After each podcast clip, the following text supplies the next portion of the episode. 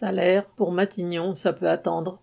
Dans les trois quarts des branches professionnelles, les grilles de salaire commencent en dessous du SMIC. Ce sont entre autres des salariés du nettoyage, de la charcuterie industrielle, du textile, des agents de sécurité ou encore des caissières.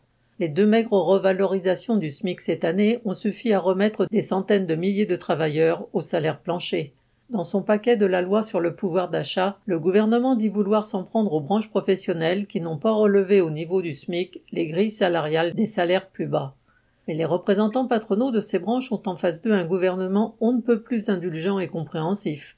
Au gouvernement, on explique ainsi que sanctionner une entreprise parce que sa branche ne relève pas les grilles de salaire, entre guillemets, ne paraît pas juste, tout en étant compliqué juridiquement et le projet de loi propose un an de délai aux dites branches professionnelles pour aligner les grilles de salaire les plus bas sur le SMIC. Faire augmenter les salaires au niveau de ce qui serait réellement nécessaire, 2000 euros net chaque mois pour tous, il faudra secouer sérieusement les grilles. CS.